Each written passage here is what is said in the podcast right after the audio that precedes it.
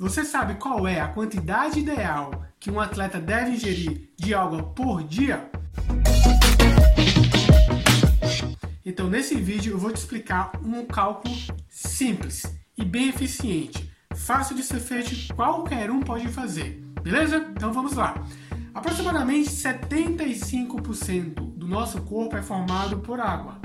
Então, por isso é de fundamental importância que todo atleta mantenha uma hidratação adequada para evitar cãibra, para evitar perdas de rendimento durante o treinamento, durante os jogos. Então, eu vou te explicar agora esse cálculo. Vamos lá. Então é muito simples. Você vai pegar o peso do seu corpo, vai multiplicar por 35, tá? Então esse é o cálculo.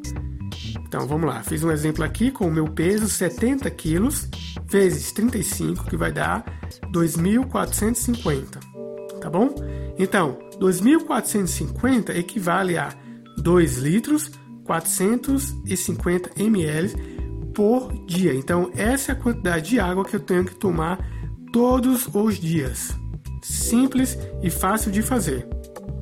Então, esse é o primeiro passo. Como vocês viram, uma fórmula simples.